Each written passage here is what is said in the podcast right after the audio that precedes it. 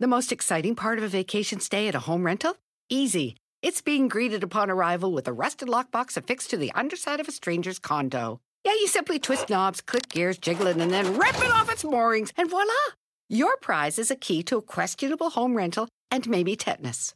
When you just want to get your vacation started by actually getting into your room, it matters where you stay. At Hilton, we deliver your key right to your phone on the Hilton Honors app. Hilton for the stay. Con Verizon, mantenerte conectado con tus seres queridos es más fácil de lo que crees. Obtén llamadas a Latinoamérica por nuestra cuenta con Globo Choice por tres años con una línea nueva en ciertos planes al Nemer. Después, solo 10 dólares al mes. Elige entre 17 países de Latinoamérica como la República Dominicana, Colombia y Cuba. Visita tu tienda Verizon hoy. Escoge uno de 17 países de Latinoamérica y agrega el plan Globo Choice elegido en un plazo de 30 días tras la activación. El crédito de 10 dólares al mes se aplica por 36 meses. Se aplica en términos adicionales. Se incluye hasta 5 horas al mes al país elegido. Se aplican cargos por exceso de uso. Hola, ¿qué tal? ¿Cómo les va? Me da muchísimo, muchísimo gusto saludarlos en este inicio de semana. Oigan, pues ya miren, arrancando con todas las ganas y con toda la actitud.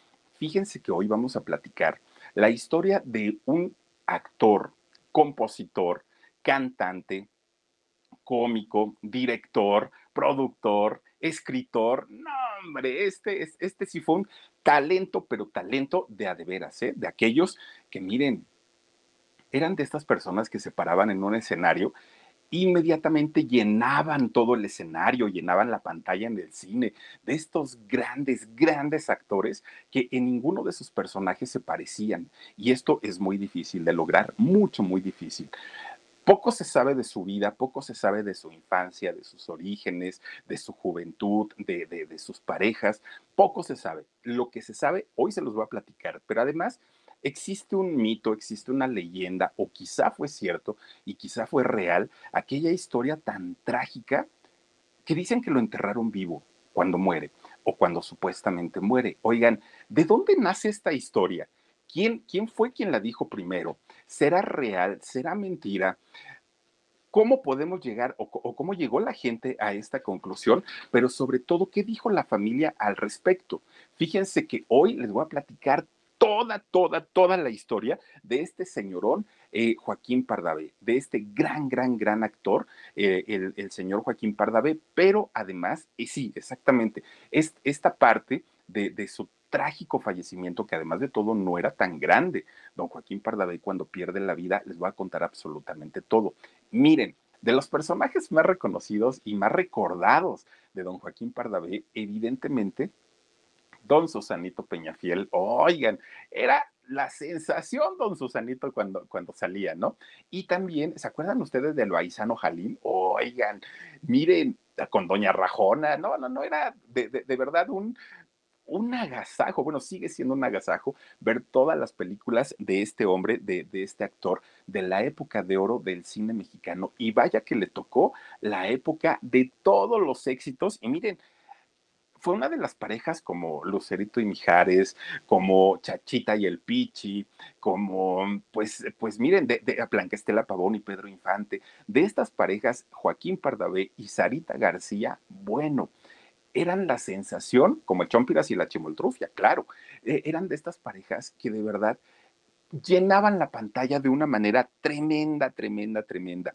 Fíjense, Joaquín Pardavé Arce, él eh, nace en Guanajuato, en Pénjamo, allá en Guanajuato, eh, en México, y si él viviera, don Joaquín Pardavé, al día de hoy tendría 121 años de edad. Imagínense ustedes, le tocó nacer en el año 1900 a este gran, gran, gran personaje.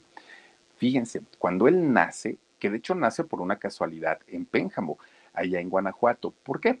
Porque sus papás, fíjense ustedes que don Joaquín y doña Delfina, padres de, Joaquín Pardavé, ellos ya eran grandes artistas, ya eran grandes actores, los dos españoles.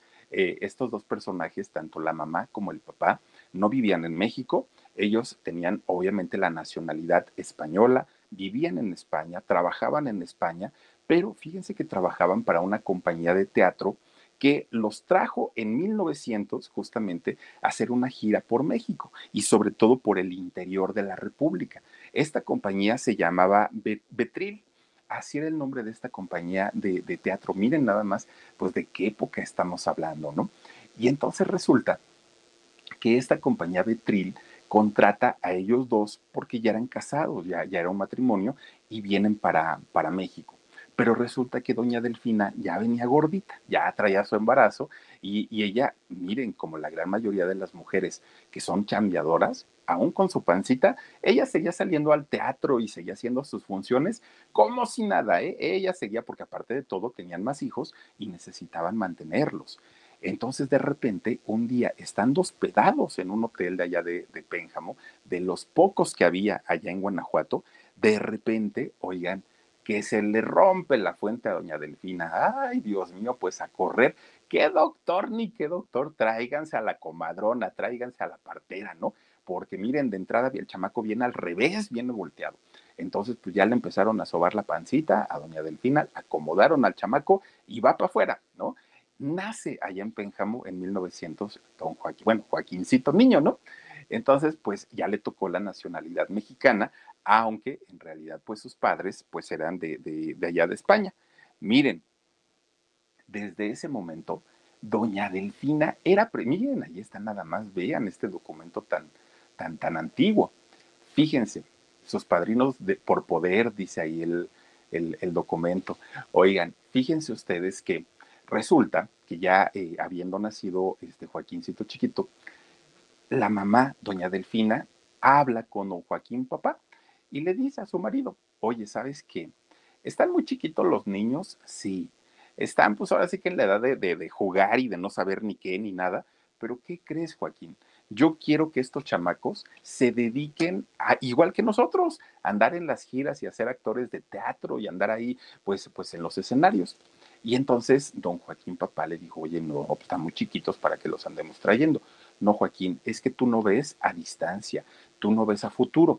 Mira, si nosotros les enseñamos a actuar a estos chamacos, podemos ser una familia de artistas. Y si contratan a uno, tienen que contratar a todos. Entonces, así como nos mandaron a México, podemos nosotros andar por todos lados, pero en familia y aparte ganando nuestro dinerito. Yo pienso que debemos ser una familia de, de artistas. Pues total, convenció a, Joaquín esposo, ¿no? Y dijo, bueno, pues finalmente, pues mira, tienes toda la razón, de que aprendan a andar de vagos en la calle, a que aprendan un oficio como es el de ser actores, adelante, órale, pues vamos a, este, a enseñarles. Y entonces, pues Joaquín prácticamente hace su debut, su primer debut en el teatro, en los brazos de su mamá, porque doña Delfina todavía le daba pecho y estaba muy, muy, muy bebecito Joaquín, cuando así salió con su rebozo enseñando a, este, a su bebé, a Joaquín hijo. Entonces, imagínense, estando embarazada la mamá, el niño ya disfrutaba de los aplausos, de las porras, de, los halagos. Estando en los brazos de su mamá, peor tantito, ¿no? Ya se daba cuenta. Pues miren, para el chamaco el escenario y los aplausos eran lo de todos los días. Era algo muy normal, muy, muy, muy normal para él. Pero ya su debut oficial, así ya, ya, ya, tal cual como, como, como actor profesional, fue a sus cuatro años. Nada más imagínense, con cuatro añitos era una obra de, de teatro que se llamó La cara de Dios. Y entonces ahí sale a actuar a sus cuatro años y tuvo que aprenderse sus diálogos, tuvo que aprender en qué momento tenía que salir, tenía que retirarse, pero él había nacido en las tablas. Para él era lo más fácil y lo más sencillo del mundo el, el salir y actuar. Batallaban más los productores con otros actores ya de nombre y, y de más edad que con Joaquín, porque el chamaco, miren, aparte pues esa edad retienen todo, estaba muy, muy, muy presto y aprendía muy rápido. Bueno, se llega el momento en el que Joaquín tiene que entrar a la escuela. Pues miren, entra a la escuela y mientras todos los chamaquitos entran tímidos, lloran por la mamá, este, no hacen la tarea, pues, pues obviamente es un cambio drástico de, de, de, estar en la casa todo el día de pronto a tener que ausentarse. Joaquín no. Joaquín era, miren, ay, yo, miren, yo veo a mi mamá que ensaya y se va, veo a mi papá que ensaya y se va. Este, yo, a mí me mandan a mis ensayos de teatro. Bueno, el chamaco era la revolución ahí en la escuela. Muy travieso, muy mal portado, hablaba con todo mundo, era como un adulto, como, como un señor chiquito que además de todo nunca tuvo tampoco, igual que Sara García, esta imagen juvenil, prácticamente siempre se le vio como, como a un señor. Bueno, hace su, su primaria, su secundaria, hace su preparatoria, fíjense ustedes. Ya estando en la preparatoria, él tiene que tomar una decisión. Él decía, una de dos, o me dedico a ser actor o me dedico a ser pintor, porque la pintura era algo que le llamaba tanto, tanto, tanto la atención. Y entonces, fíjense que se mete a, una escuela de arte, de pintura, para que le enseñen a, trabajar, ¿no? Sobre el óleo. Miren, resulta que estaba ya muy dispuesto eh, Joaquín Pardavé a dedicarse a la pintura. Es, eso lo empezó a estudiar a los 15 años. Cuando cumple 16, de repente un día le avisan, Joaquín, tu mamá acaba de morir. Y Joaquín pues se saca de onda y dice, no puede ser, pues si mi mamá estaba bien, ¿qué le pasó? quién sabe, Joaquín, de, de, pronto tu, tu, mamá se empezó a sentir mal y este, pues con la pena, este, ya no, ya no la logramos llevar ni siquiera al, al doctor. Bueno, pues imagínense, de entrada, lo primero que le dijo su papá, Joaquín papá, fue al hijo, ¿sabes qué? Con Verizon, mantenerte conectado con tus seres queridos es más fácil de lo que crees. Obtén llamadas a Latinoamérica por nuestra cuenta con Globo Choice por tres años con una línea nueva en ciertos planes al Nemery. Después, solo 10 dólares al mes. Elige entre 17 países de Latinoamérica como la República Dominicana, Colombia y Cuba. Visita tu tienda Verizon hoy. Escoge uno de 17 países de Latinoamérica y agrega el plan Globo Choice elegido en un plazo de 30 días tras la activación. El crédito de 10 dólares al mes se aplica por 36 meses. Se aplica en términos adicionales. Se incluye hasta 5 horas al mes al país elegido. Se aplican cargos por exceso de uso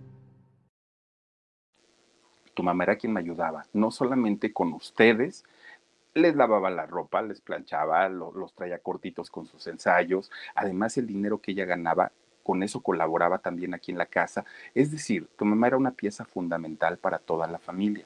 Ahora que ya no está, yo me tengo que hacer cargo de todo eso, pero además de la manutención, y ya no me alcanza. Entonces te quiero pedir a ti, Joaquín, como mi hijo, que dejes la escuela, dejes la preparatoria y te pongas a trabajar para que colabores con los gastos, porque los gastos están en las nubes y yo no puedo solo. Pues dejó de estudiar tanto la pintura como la preparatoria, Joaquín. Ya no, ya no siguió con esto.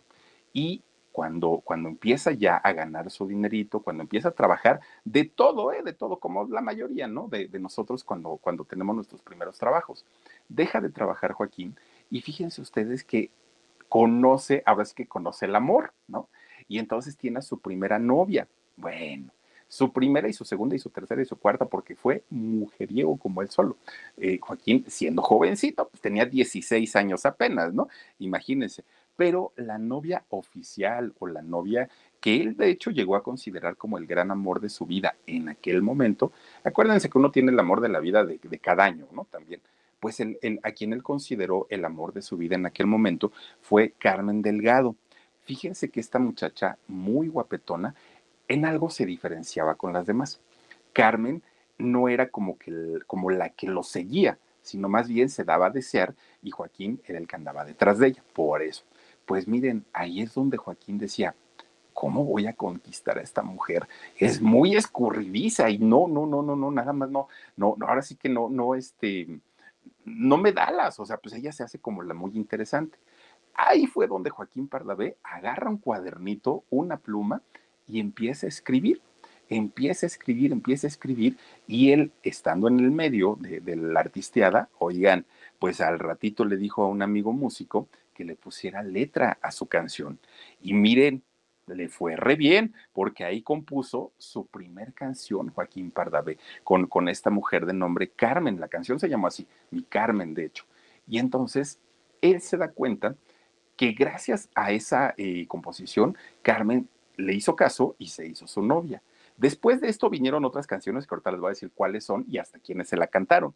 Bueno, pues miren, a pesar de que trabajaba, de que apoyaba a su papá, de que andaba de noviero, él quería más, porque también decía, si yo quiero darle un ramo de rosas a mi, a mi novia o a una chica que me guste, pues no tengo dinero, no tengo para llevarla a pasear, no tengo nada, entonces, ¿qué hago? Pues se decide a irse a una gran ciudad a trabajar, estando en Guanajuato, ¿no? Allá en Pénjamo. Dijo, me tengo que ir a trabajar a una ciudad, pero una ciudad grande. Pues no, no fue al Distrito Federal, se va para Monterrey, allá llega. Y entonces cuando llega a Monterrey dijo, tengo que encontrar un trabajo bueno, donde me paguen re bien y donde no tenga que andar batallando. Y va justamente a Ferrocarriles Nacionales de México, que en aquellos años Ferrocarriles Nacionales, bueno, corrían por todo el país, era una empresa muy, muy, muy importante. Fíjense que ahí lo contratan como ayudante de telegrafista, fíjense, los telégrafos aquellos, ¿no? Y entonces eh, lo contratan en este oficio y empieza a trabajar y se establece. Hasta eso, fíjense que no, no le fue tan, tan mal pero resulta que estaba él ya trabajando muy a gusto allá en, Monterrey y de repente le llega una carta y dice, Joaquín, ahí al ratito la abro. Pero cuando, la, cuando ve el remitente, ve que viene de España. Dijo, ah, caramba, de España, ¿quién me escribe a mí de España? Pues se acuerda que sus papás eran españoles y que toda su familia vivía allá en España, ¿no? Y entonces la abre, abre la carta y se da cuenta que el que le estaba escribiendo era nada más ni nada menos que su tío Carlos Pardavé de allá de España. Este tío también era eh, actor, pero además de todo era un empresario de, teatro allá en España. Pues bueno, en la carta el tío le dice, oye Joaquín, sé por lo que están pasando, sé que no les ha ido muy bien, sé que a partir de que murió este tu mamá, pues las cosas en casa no han estado muy bien que digamos y que se la han visto un poco complicada. Te voy a mandar dinerito para que te vengas, agarres un vuelo, te vengas a España y acá, mira, yo te apoyo para que sigas con tu carrera como actor, para que le eches ganas y vas a ver que te puede ir re bien. Y entonces Joaquín dijo, ay Dios mío, me iré, no me iré, pues es Europa, yo creo que sí me puede ir mejor, mejor que en México. Sí, además las españolas también guapas, ¿qué hago? ¿Qué hago? Pues me voy. Renuncia a ferrocarriles, fíjense, renuncia a ferrocarriles, el tío le manda el dinero y se va para allá se va para España y sí, fíjense que lo ayudó. De hecho, este, el tío empezó de inmediato a trabajar Pardavé allá y hace una obra de teatro que se llamó Capitán Grant. Entonces, ya estando allá en España y empezando a trabajar él, pues obviamente eh, Joaquín empieza a, a, sacar su dinerito, pero además de todo, a tener un reconocimiento mayor. De hecho, fíjense que ya posteriormente, de hecho, Joaquín trabajó con un hombre llamado Roberto el Panzón Soto que este Roberto el Panzón Soto era el papá de este señor Mantequilla, a su vez familiar de, doña Verónica Castro. ¿Cómo vienen la, hileritas, no? De Fernando Soto Mantequilla. Bueno, el papá y Joaquín trabajaron juntos. Pues ya de alguna manera su carrera empezaba como, como a despuntar. Y miren, resulta que Joaquín Pardavé tenía que diferenciarse de la mayoría de los actores que había en ese momento. Y aparte él siempre eh, había tenido como este rollo entre cómico, entre como que le gustaba la comedia y ser actor serio. Y entonces resulta que Joaquín tenía un amigo que era chino, ¿no? Era, era un amigo que, que, no era chino de los ojos o del cabello, era chino del país, ¿no? Que venía de allá de, de China. Y entonces Joaquín era muy observador y se daba cuenta cómo hablaba el chinito, ¿no? Que era el tortilla, chinito, que era el tele, que era la los, ¿no? Y entonces, fíjense ustedes que Joaquín siempre lo andaba imitando al chinito. Y ya, entonces, para cualquier cosa que le preguntaban a Joaquín, él andaba imitando, ¿no? A, todos los chinitos. Y entonces, también tenía una amiguita que vivía en Toluca, en el Estado de México. Y esta amiguita tenía un familiar que estaba, tenía algún tipo de trastorno en su cabeza. Joaquín decía que estaba loco pero en realidad tenía un, trastorno, ¿no? Y entonces este muchacho, fíjense que estaba malito de su cabecita, se sentía galán y tenía delirios de persecución y de grandeza, ¿no? Él decía que era, uy, el más guapo, el más bello, el más joven, que todo el mundo lo envidiaba. No, no, no, él vivía en, en su mundo y en su realidad pues Joaquín empezó entre el chino y entre el, este muchacho de, allá de Toluca, empezó como a, agarrar rasgos para posteriormente sacar sus personajes. Todos sus personajes que hizo en, la, en su carrera Joaquín Pardavé eran basados en experiencias de gente que él había conocido. Y estos personajes, miren, Joaquín tuvo la oportunidad de agradecérselos en algún momento. Bueno, pues miren, finalmente eh, Joaquín empieza a, ¿cómo se le puede decir? A interpretar y no solamente a copiar, ¿no? A, los personajes, sino ya empezar a hacer una interpretación. Decía Joaquín que este muchacho que estaba malito de su cabeza allá en, Toluca, que agarraba un palo porque decía que era su escoba y, y, sus combatientes eran la pared. Decía él que tenía una pared llena de hoyos, toda derrumbada, toda fea, porque pensaba este muchacho que eran sus combatientes. Y Joaquín lo que hacía en su casa, agarraba la escoba y se ponía él con su espada a jugar. Bueno, él buscaba la manera de superarse y de mejorar cada uno de los personajes que les iban dando. Pues miren, ya estando eh, más consolidado en su carrera, conoce a una mujer, conoce a una chica. En cuanto la vio Joaquín, dijo, ay Dios mío, esta mujer, pues sí como que tiene lo suyo, ¿no? De nombre Soledad Rebollo, una chica que además de todo era músico. Esta muchacha tocaba un, instrumento que se llama tiple. El tiple es como una guitarra, pero con 12 cuerdas, esa es la diferencia. Entonces, obviamente, lleva un grado de, dificultad mucho mayor para tocar. Pues esta, esta muchacha, Soledad, tocaba el, el tiple. Y entonces Joaquín pues empieza a dar cuenta de ella, la empieza como que a pretender, como que a enamorar, pero esta muchacha sabía, Soledad, que Joaquín era ojo alegre. Entonces también se dio mucho a desear y eso le gustaba mucho a Joaquín. Entonces esta chica finalmente pues empieza como que a dar su, su brazo a torcer hasta que finalmente fíjense que se hacen novios. Gracias a esta chica Soledad Rebollo, Joaquín empieza a componer lo que se convertirían en sus más grandes éxitos, en canciones que miren, se las cantó Pedro Infante. Ya ustedes dirán si no era buen compositor. Canciones como Varita de Nardo, por ejemplo, como Mi Panchita, como Bésame en la Boca, que de hecho esa de Bésame en la Boca fue la que cantó Pedro Infante, Flores Viejas y muchísimas canciones que, que, compuso en aquel momento Joaquín Pardavé. Los grandes cantantes de aquellos años lo buscaban para, miren, de hecho ahí está, dirigiendo y cantando Pedro Infante, nada más para que se den una idea. Pues miren, ya su carrera de Joaquín era imparable, ya le iba muy bien en el cine, ya le iba muy bien en, eh, ¿cómo se llama? En el teatro, sobre todo en el teatro. Joaquín Pardavé fue más actor de teatro que de cine, pero resulta que su primer película ya oficial en donde le permiten actuar se llama Jalisco Nunca Pierde. Con Verizon, mantenerte conectado con tus seres queridos es más fácil de lo que crees. Obtén llamadas a Latinoamérica por nuestra cuenta con Globo Choice por tres años con una línea nueva en ciertos planes al Nemery. Después, solo 10 dólares al mes. Elige entre 17 países de Latinoamérica como la República Dominicana, Colombia y Cuba. Visita tu tienda Verizon hoy. Escoge uno de 17 países de Latinoamérica y agrega el plan Globo Choice elegido en un plazo de 30 días tras la activación. El crédito de 10 dólares al mes se aplica por 36 meses. Se aplica en términos adicionales. Se incluye hasta 5 horas al mes al país elegido. Se aplican cargos por exceso de uso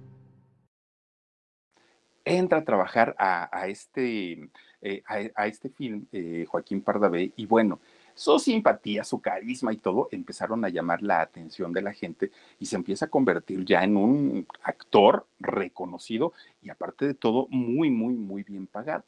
Su matrimonio iba a la perfección, él estaba enamorado de Soledad, Soledad de él, eran una pareja ejemplar para todo mundo, pero digamos que los problemas, entre comillas, empiezan cuando Soledad intentaba embarazarse y no podía, y no podía, y pasaba el tiempo, y bueno, a Joaquín finalmente, pues él decía, yo soy hombre y pues a los 80 años, si yo quiero, puedo ser padre. Pero en el caso de Soledad y por su reloj biológico, pues evidentemente no tenía las, las mismas oportunidades. Va pasando el tiempo, va pasando el tiempo y nada más no se embarazaba Soledad. Bueno, pues Joaquín dijo, yo te quiero, yo no te voy a dejar, yo me voy a quedar contigo siempre. Pero ¿qué creen? Pues digo, siempre, siempre, pero miren bien que se echó su canita al aire, porque resulta que en esos años se supo que Joaquín Pardavé había tenido un hijo fuera del matrimonio, ya estando con Soledad, pero desafortunadamente había sido un hijo al que no lo había reconocido, que no le había dado ni su apellido, bueno, ni siquiera sabía de su existencia. Fíjense, era el año 1942 y entonces contratan a Joaquín Pardavé para que fuera a cantar, no como actor, para que fuera como cantante a una de las ferias de Aguascalientes. No fue a la feria de San Marcos, fue una de las ferias de, de los pueblitos, ¿no? Y entonces ahí llega a cantar Joaquín, jovencito todavía, ¿no? Pues miren, conoce a una muchacha de nombre Angélica Ferrer. Y entonces con esta Angélica Ferrer empieza a tener un romance, obviamente que iba a ser muy corto, porque nada más la habían contratado por, por unas fechas, no es que iba a estar ahí años o meses, ¿no? Pues bueno, termina el romance que había sido muy fugaz y se tiene que regresar a su casa Joaquín Pardavé. Pues ya no pasó absolutamente nada. De hecho, comentaba que regresaba con culpa, ¿no? Porque decía, bueno, pues es que sí me llegué a encariñar con ella y todo el rollo. No pasó a mayores, pues él dijo, fue una aventura, fue una canita al aire y ya. Pues resulta que nueve meses después, sí, ahora sí que le pasó lo... No, miren, nueve meses después, pues resulta que nace un muchacho, nace un hijo de nombre Miguel, hijo de Angélica Ferrer. Y entonces este muchacho pues nace como, como hijo de madre soltera. ¿Por qué? Porque el papá obviamente estaba ausente. El papá, miren, ni siquiera estaba enterado que Angélica había quedado embarazada. No estaba enterado del nacimiento de, su hijo Miguel. Y Angélica no lo iba a buscar porque sabía que Joaquín estaba, no solamente estaba casado, estaba felizmente casado, o por lo menos así lo decía ante los medios, ante la prensa. Entonces, pues, pues Angélica decía, no, yo tengo que seguir con mi vida. Conoce a otra persona, Angélica. Miren, un hombre de nombre Teodoro Campos lo conoce. Y entonces empiezan a tener un romance hasta que Angélica le dice, oye, yo soy madre soltera. Y sabes perfectamente que ahorita, en 1942, es muy mal visto eso. Yo no quiero tener problemas con tu familia, con, que al ratito digan que, que, que, mi hijo no es tuyo. O sea, no, la verdad no. Y este muchacho Teodoro, miren, le dijo, a mí no me importa y yo reconozco a tu hijo, vamos al registro civil, le doy mis apellidos y San se acabó. ¿Qué qué? Pues sí, yo te embaracé antes y ya, punto. Hasta ahí se acaba el problema. Pues Angélica dijo, órale, si te vas a aventar todo el, numerito, adelante. Y entonces fíjense ustedes que se casan. Pero debido a, la, a, los tiempos que se vivían en aquel entonces, aunque Teodoro había dicho, yo te voy a aceptar con tu hijo, yo voy a ser como un padre para él, yo lo voy a cuidar, yo lo voy a educar, a la larga sí le afectó. Y entonces a la larga la misma familia de Teodoro empieza a presionarlo, ¿no? Es que cómo estás manteniendo hijos que ni son tuyos, es que vete a saber de quién es este chamaco y todo. Pues más tardaron en casarse que en lo que Angélica y Teodoro ya estaban divorciados, se habían separado, pero Angélica ya había dejado de trabajar. Ella ya, ya, se había confiado pues a que el marido iba a mantener a ella y a su hijo. Entonces no tenía dinero. ¿Qué fue lo que hizo con Miguel, con, con el hijo de Pardavé y con el hijo de ella, de Angélica? Miren, se lo lleva a sus abuelitos a Sonora, a los papás de Angélica. Oigan, a Sonora en el norte de México. Oigan, apóyenme, yo no puedo trabajar, pues estaba casada, pero este hombre pues, pues, ya no ya no está conmigo y ni modo de presionarlo a que me dé gasto, pues si no es su hijo. Ahora sí que pues, pues mucho hizo con, con haberse casado conmigo y ahorita no sé qué hacer, la verdad estoy muy desesperada y no tengo a dónde dejar a Miguel. Entonces los abuelitos de Miguel dicen, no te preocupes, déjanos aquí al muchacho y tú, pues vete ya es tu vida, no, no pasa nada, nosotros nos encargamos de él. Este muchacho se queda allá en, Sonora y empieza a hacer vida entre el campo, entre las, la, la, la, siembra, la cosecha, todo esto. Miguel allá, eh, pues principalmente, hace su vida. Cuando Miguel iba a entrar eh, a la secundaria, tenía apenas 11 años, resulta que Joaquín se entera que había sido papá se entera que había tenido un hijito y aparte un hijo varón, que también en aquellos años pesaba mucho, mi primogénito, ¿no? Y entonces, pues decía Joaquín, híjole, pues nada más me duele por, por mi mujer, ¿no? Porque pues, ¿qué va a decir ella? ¿Qué va a pasar? ¿Qué me va a decir? Y todo. Pero por otro lado, él quería conocer a su hijo. Él decía, pues, pues tengo que, que, que saber cómo está, dónde vive, a quién se parece. Pues miren, agarra un avión y se va para Sonora él quería conocer a su hijo. Llega finalmente a, Sonora y lo conoce, tratando de, enmendar el error que había cometido, de no haberle dado lo suficiente y haberlo expuesto a que tuviera que abandonarlo su mamá por, por la falta de, apoyo económico, pues eh, Joaquín le intenta dar todo, ¿no? Dijo, lo voy a reconocer, le voy a dar mi apellido, va a ser mi único heredero, él va a hacer todo en mi vida y entonces le dice a su hijo, a ver, chamaco, pues hazte tus maletas y nos vamos para México. No, más tardó Joaquín en decirle eso, que los abuelitos ya estaban en la puerta y lo sacas de aquí sobre nuestro cadáver. Ahora resulta que lo dejas 11 años abandonado y cuando vienes, ah, ya me lo voy a llevar, ¿no? Pues mira que tamaños tienes, porque no, así no son las cosas. Este muchacho se queda con nosotros. Primero, porque es nuestro hijo. Segundo, porque estamos encariñados con él. Y tercero, porque a ti te valió gorro. Entonces, ámonos, ahuecando el ala. Y Joaquín dijo, oiga, no, señores, lo que pasa es que yo no sabía. Ah, pero sí supiste por ahí andar haciendo tus fechorías. Entonces ahorita ni vengas a chillar, ni vengas a decir nada y te me largas. Porque si no, mira, le hablamos a la policía y a ver a cómo nos vaya, a ver a cómo nos toca y a ver quién sale más perjudicado si tú eres el famoso, tú eres el que está casado. Entonces, ahí tú dices si, si te quieres meter en un problema o no. Bueno, fíjense que lo, lo que no sé es si Miguel Ferrer, eh, el hijo, Miguel Campos Ferrer, eh, el hijo de Joaquín Pardavé, siga viviendo o ya no. Es, esto, esto sí no, no, no, no lo tengo confirmado.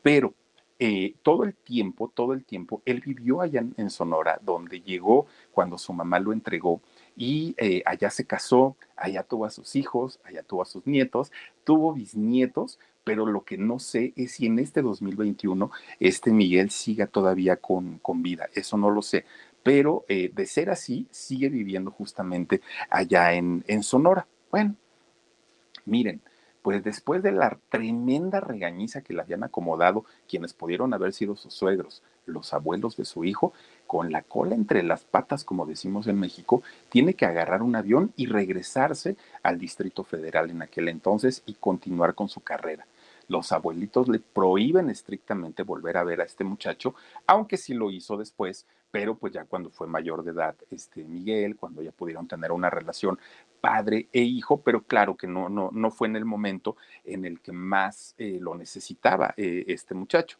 Bueno, pues miren, ya regresando a la Ciudad de México, Joaquín se hace productor, director, guionista, escritor de sus propias películas ahora ya no dependía de nada ni de nadie. Su carrera ya estaba posicionada, ya estaba pues ahora sí en, un punto en donde él se podía dar el lujo de, ser quien fuera, dirigir lo que, lo, lo, que él quisiera, hacer el tipo de contenido que él quisiera. Y fue cuando hizo justamente la película del Baisano Jalil con doña Sara García. Claro, de las películas más taquilleras, una cosa tremenda, tremenda. Hizo radio también. Eh, don Joaquín Pardavé. De hecho, fíjense, la vez pasada que hablamos de... Con Verizon, mantenerte conectado con tus seres queridos es más fácil de lo que crees. Obtén llamadas a Latinoamérica por nuestra cuenta con Globo Choice por tres años con una línea nueva en ciertos planes al Nemery. Después, solo 10 dólares al mes. Elige entre 17 países de Latinoamérica como la República Dominicana, Colombia y Cuba. Visita tu tienda Verizon hoy. Escoge uno de 17 países de Latinoamérica y agrega el plan Globo Choice elegido en un plazo de 30 días tras la activación. El crédito de 10 dólares al mes se aplica por 36 meses. Se aplica en términos adicionales adicionales. Incluye hasta 5 horas al mes al país elegido. Se aplican cargos por exceso de uso. Ay, ¿de quién hablamos? De este señor Aguilar, Luis Aguilar. Estaba por aquí conectada la nieta de don Pedro, eh, don Pedro Lail, locutor, gran locutor de la XCW. Y fíjense que también don Pedro Lail tuvo mucho que ver en la carrera de radio de Joaquín Pardavé. Ellos, de hecho, trabajaron juntos en un programa que se llamaba La Hora Azul. Joaquín era un hombre, y se sabía, un hombre que era muy estricto, muy disciplinado, muy trabajador.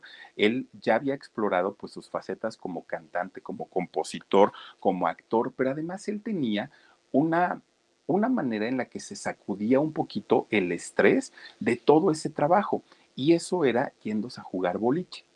Terminaba de hacer alguna, alguna filmación o de estar en radio o televisión, que también hizo televisión don Joaquín, pues resulta que él terminando se iba con la gente del staff que le encantaba convivir con ellos y se iban a jugar boliche. Tenía sus lugares favoritos, ¿no?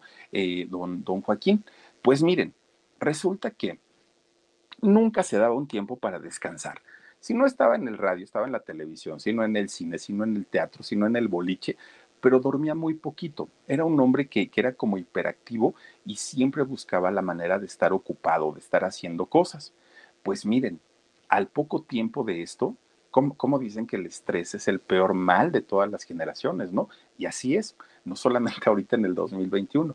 Resulta que en algún momento Joaquín se empieza a poner mal de salud. ¿Por qué? Porque el doctor le dijo, Joaquín, no puedes llevar este ritmo.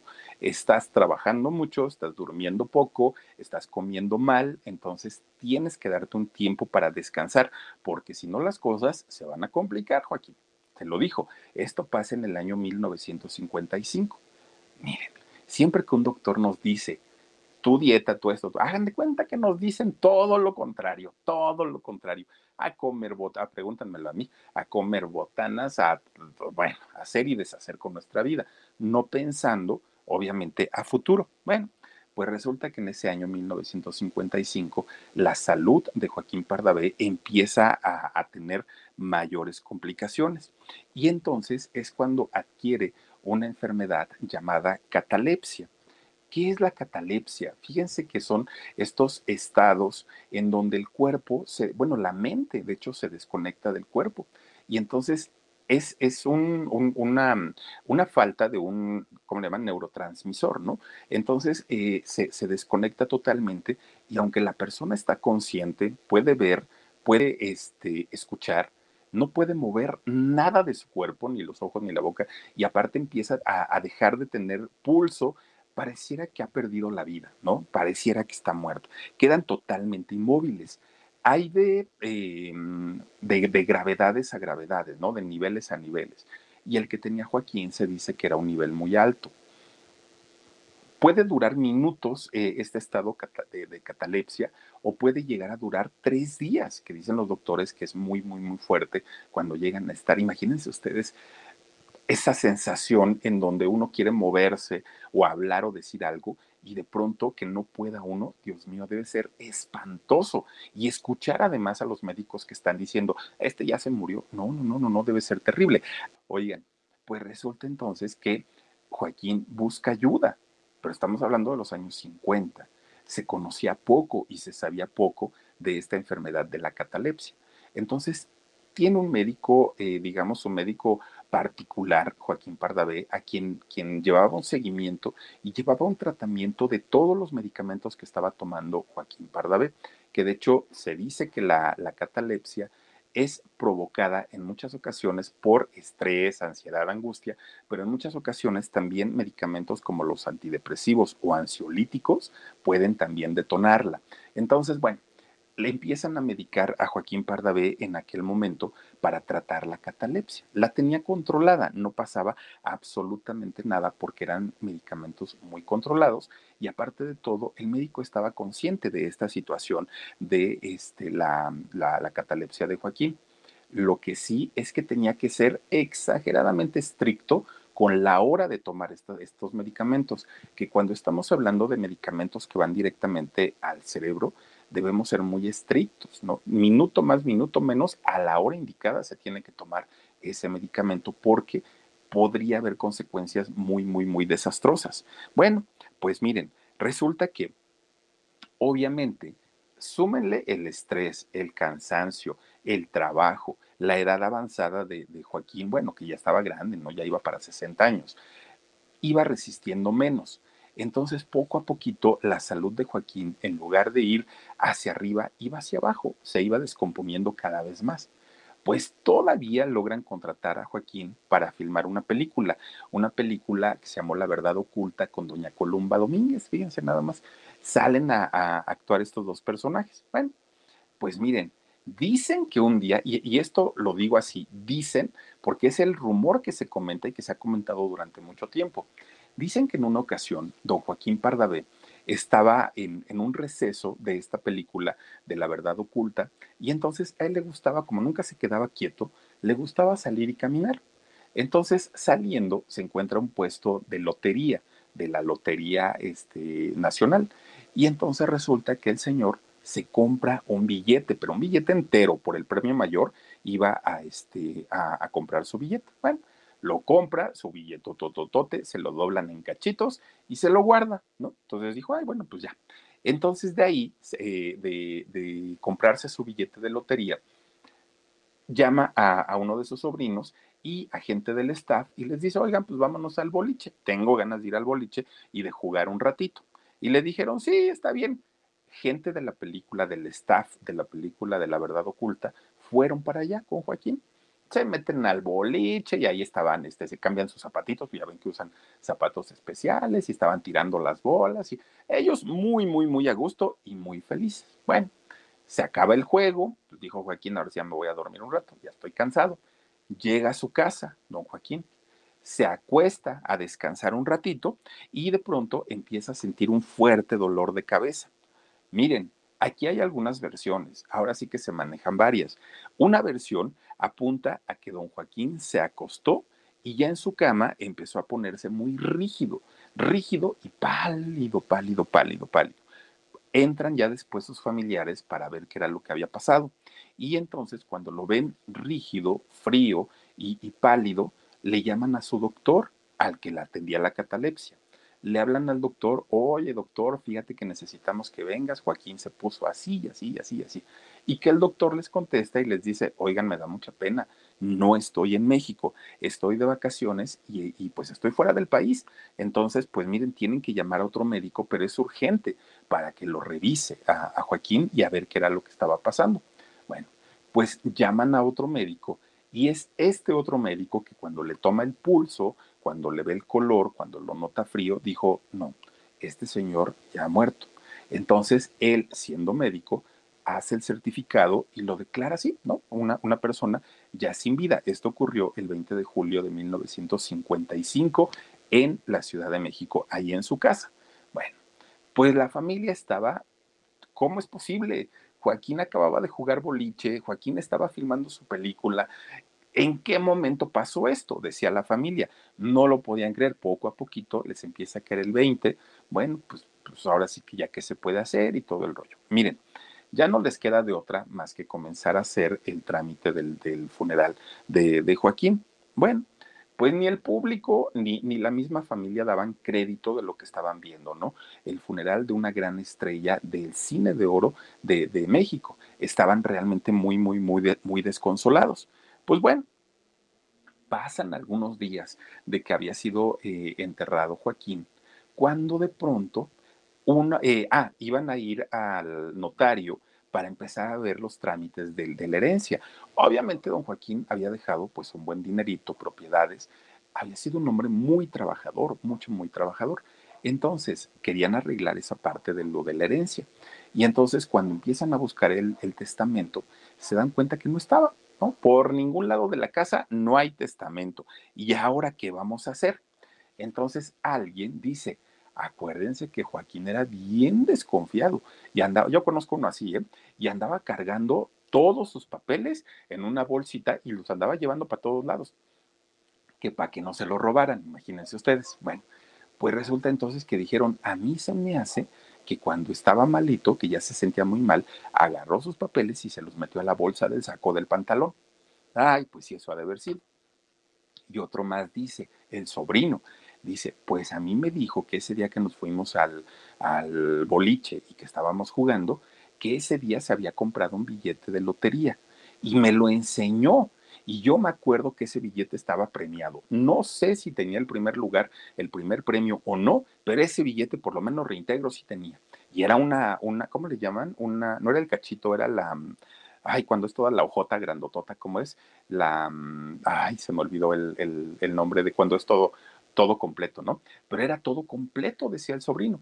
Entonces, este, a mí se me hace que ese, ese boleto está premiado. Con Verizon, mantenerte conectado con tus seres queridos es más fácil de lo que crees. Obtén llamadas a Latinoamérica por nuestra cuenta con Globo Choice por tres años con una línea nueva en ciertos planes al Nemery. Después, solo 10 dólares al mes. Elige entre 17 países de Latinoamérica como la República Dominicana, Colombia y Cuba. Visita tu tienda Verizon hoy. Escoge uno de 17 países de Latinoamérica y agrega el plan Globo Choice elegido en un plazo de 30 días tras la activación. El crédito de 10 dólares al mes se aplica por 36 meses. Se aplica en términos adicionales. Se incluye hasta 5 horas al mes al país elegido. Se aplican cargos por exceso de uso. Entonces saben que hay que ir a hacer los trámites para que nos permitan exhumarlo y revisar a ver qué fue lo que sucedió y eh, checar si estaba el testamento y checar si llevaba el... Y entonces dice, vamos a, desenterrarlo, a ver si podemos encontrar el billete y a ver si podemos encontrar el testamento, porque pues urge el dinerito. Y entonces cuando lo empiezan a sacar, oigan, santa sorpresa que se van encontrando, que encuentran a don Joaquín no estaba viendo hacia arriba, ¿no? Que es como normalmente no, no, los acomodan, nos acomodarán en algún momento, ¿no? No, eh, estaba don Joaquín para abajo, estaba boca abajo, pero además el techo del, del, del ataúd estaba arañado, todo rasgado, todo, todo, todo, todo, todo rasgado pero cuando le dan la vuelta al cuerpo de don Joaquín, oigan, que tenía una cara de angustia, desesperación, terror, todo, todo, todo. Y evidentemente cuando lo habían metido ahí, pues buscaron la manera de acomodarlo y que se viera lo menos preocupado posible. Y entonces cuando, cuando lo logran este, ya exhumarlo, pues se lo encuentran de esta manera y es cuando el periódico La Prensa, fue la prensa de aquellos años, empieza a correr esta versión de que en realidad lo que había padecido don Joaquín había sido un ataque de catalepsia y que lo habían enterrado vivo. Tres días después, Joaquín reacciona y por eso es que eh, intentó salir de, del ataúd. Eso fue lo que comentó la, la, prensa en ese momento. Y miren que si la prensa se caracterizaba en algo en aquellos años, era justamente por decir todo lo que los demás no se atrevían a qué grado estuvo tan, tan, tan fuerte esta historia y tan sonada en aquellos años que llegó el momento en el que el sobrino, aquel que lo acompañó, que, que vio el billete de lotería y que estuvo con él en el boliche, tuvo que salir a hablar y tuvo que salir a decir que nada de eso había sido cierto, absolutamente nada, nada, nada. Todo había sido una mentira, todo había sido un engaño para vender más periódicos y que su tío en realidad nunca pasó eso. Miren, que en realidad lo que había pasado es que independientemente a, la catalepsia que padecía, y que de eso sí, era un hecho, que padecía don Joaquín Pardavé, padecía también de hipertensión arterial que hoy, bueno, quienes padecemos hipertensión arterial, pues tenemos que estar medicados, supervisados por el médico. Es una condición que no, no se quita, pero se puede controlar en los años 50, pues yo no sé cómo, cómo, cómo haya sido este, esta situación. Lo que el sobrino contó fue, miren, él dijo que después de ir a jugar al boliche, eh, estaba todavía muy estresado su tío, muy, muy, muy cansado por la filmación de la película que estaba haciendo en aquel momento con Columba. Entonces que él ya le había platicado que se sentía estresado, cansado, que, que, siempre estaba con dolores de cabeza muy fuertes, pero ese día en particular había sentido un dolor más intenso. Entonces que por eso había decidido parar el juego de boliche e irse a su casa, que cuando llega a su casa se mete a descansar. Y entonces que ya estando en su cama, a don Joaquín le dio un derrame cerebral pero le dio un derrame por la hipertensión, se lo, se lo causó o se lo ocasionó. Pues miren, no la tenía controlada esta hipertensión y que este derrame fue tan fuerte, tan fuerte, que en ese momento perdió la vida. Entonces, que le hablan a su médico y que el médico sí estaba en México y que fue a verlo, el, el médico de cabecera fue a verlo a Joaquín y que le tomó todos los signos, que además de todo él conocía esta situación de la catalepsia y que el médico fue quien certificó que efectivamente había padecido un sufrido un este un derrame cerebral y que esto le había quitado la vida y certificó que no había forma, no había manera de siquiera llegar a pensar que el señor había estado vivo, que él había muerto realmente y que lo habían enterrado muerto, que esa historia de que este, había pasado por, por esa situación estando dentro de, de, la caja, que no había sido cierto, que nunca pasó eh, de esta manera. Existen hasta el día de hoy estas versiones y la más popular, la que más se conoce, pero además de todo, la que más cree la gente y la gente de aquellos años sobre todo, es que efectivamente a don Joaquín Pardavé lo enterraron vivo y eh, despertó tres días después con, esta, con este episodio de catalepsia y fue cuando lo encuentran de esta manera con su, su cara de terror, con, con esta situación de, angustia tan terrible que vivió y, y, que padeció y que desafortunadamente ahora sí le quitaría la vida. Y la versión oficial o la, la versión de los, de, del sobrino es que no, es que el señor eh, realmente había muerto. Miren, él muere a los 54 años, don Joaquín Pardavé, realmente muy joven hizo 104 películas. Ustedes nada más imagínense, 104 en algunas como director, en algunas como actor, en algunas como productor, en algunas como guionista, en otras como argumentista, pero 104 películas, la verdad es que fueron muchísimas. Compuso 50 canciones, además de, que trabajó como, como cantante y... Eh, estuvo actuando con pues prácticamente las grandes de la época de oro del cine mexicano estuvieron actuando al lado de don Joaquín Pardavé. Fíjense que de las parejas más legendarias, indiscutiblemente la que hizo con doña Sara García, pero su gran amor indiscutiblemente, indiscutiblemente, pues ha sido su único matrimonio. De hecho, en el epitafio de, Joaquín Pardavé dice, juntos como siempre, Joaquín y Cholita Pardavé. Es lo que se lee en, su epitafio. Y miren, una persona que desafortunadamente, pues nos dejó muy temprano, ¿no? Solo con 54, ay, miren, ahí está.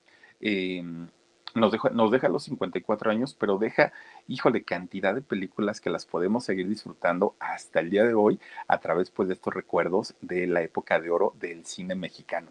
Imagínense nada más, algo bien, bien, bien padre, bien interesante, pero esto de la catalepsia es real y, sigue pasando. Por eso, les, por eso les contaba yo la historia de lo que ocurrió con don Tomás allá en Guatemala, ¿no? De, de esta situación, porque sigue pasando, sigue ocurriendo y es muy lamentable y debe ser lo peor que le pueda pasar a una persona.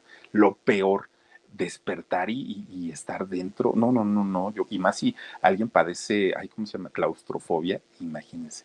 Debe ser una cosa horrible. Pero bueno, ahí está la historia de don Joaquín Pardavé, indiscutiblemente de los grandes, grandes, grandes de la época de oro del cine mexicano. Y miren, él nace en 1900 yo creo que llegaremos al año 3000 y esas generaciones seguirán hablando del trabajo y, de esta personalidad única de don Joaquín Pardavé, mi película favorita, Acá las tortas. Esa está muy buena.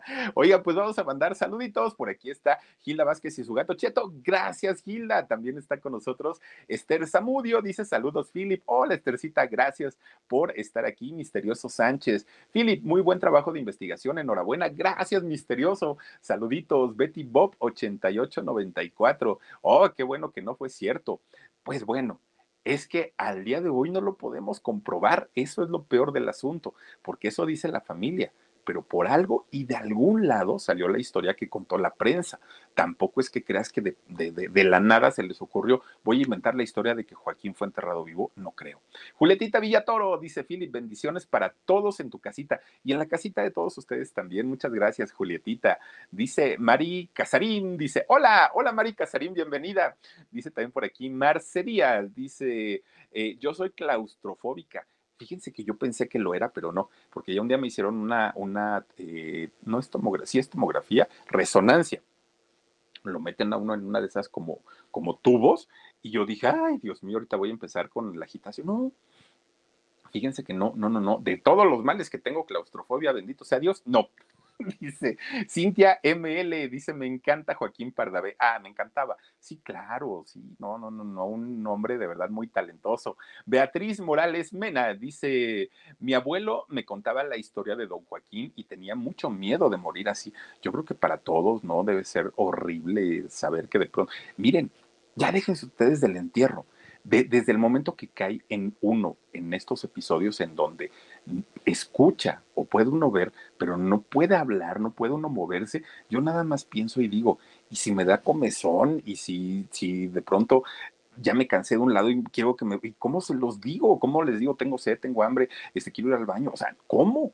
Debe ser espantoso, debe ser lo peor que puede haber en la vida. Pero bueno, así pasa y así sucede. Oigan, pues mucha, ah, dice por aquí, Aira Morosco, dice Philip, haz de cuenta que me cuentas un cuento para dormir cada noche. Nomás acabo de escucharte y a gusto a dormir con el sonido de tu agradable voz. Un beso. Aira Morosco, bueno, por lo menos, mira, para algo ayudamos, para algo servimos. Muchas gracias. Y a todos ustedes y a todas ustedes, gracias de verdad por haber iniciado la semana con el canal del Philip. Gracias de verdad. Los invito a que este, se sigan suscribiendo si no lo están todavía.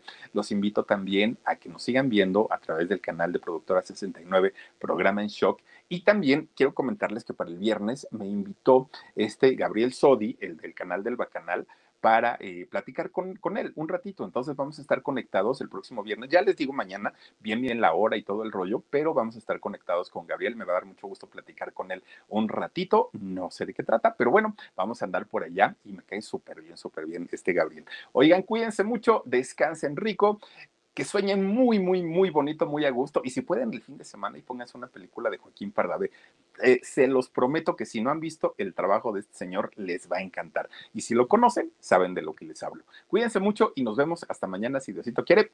Les mando besos. Adiós. The most exciting part of a vacation stay at a home rental?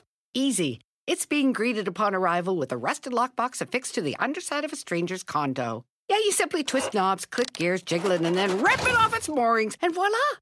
Your prize is a key to a questionable home rental and maybe tetanus. When you just want to get your vacation started by actually getting into your room, it matters where you stay. At Hilton, we deliver your key right to your phone on the Hilton Honors app. Hilton for the stay. Con Verizon, mantenerte conectado con tus seres queridos es más fácil de lo que crees. Obtén llamadas a Latinoamérica por nuestra cuenta con Globo Choice por tres años con una línea nueva en ciertos planes al Nemer. Después, solo 10 dólares al mes. Elige entre 17 países de Latinoamérica como la República Dominicana, Colombia y Cuba. Visita tu tienda Verizon hoy. Escoge uno de 17 países de Latinoamérica y agrega el plan Globo Choice elegido en un plazo de 30 días tras la activación. El crédito de 10 dólares al mes se aplica por 36 meses. Se aplica en términos adicionales. Se incluye hasta 5 horas al mes al país elegido. Se aplican cargos por exceso de uso.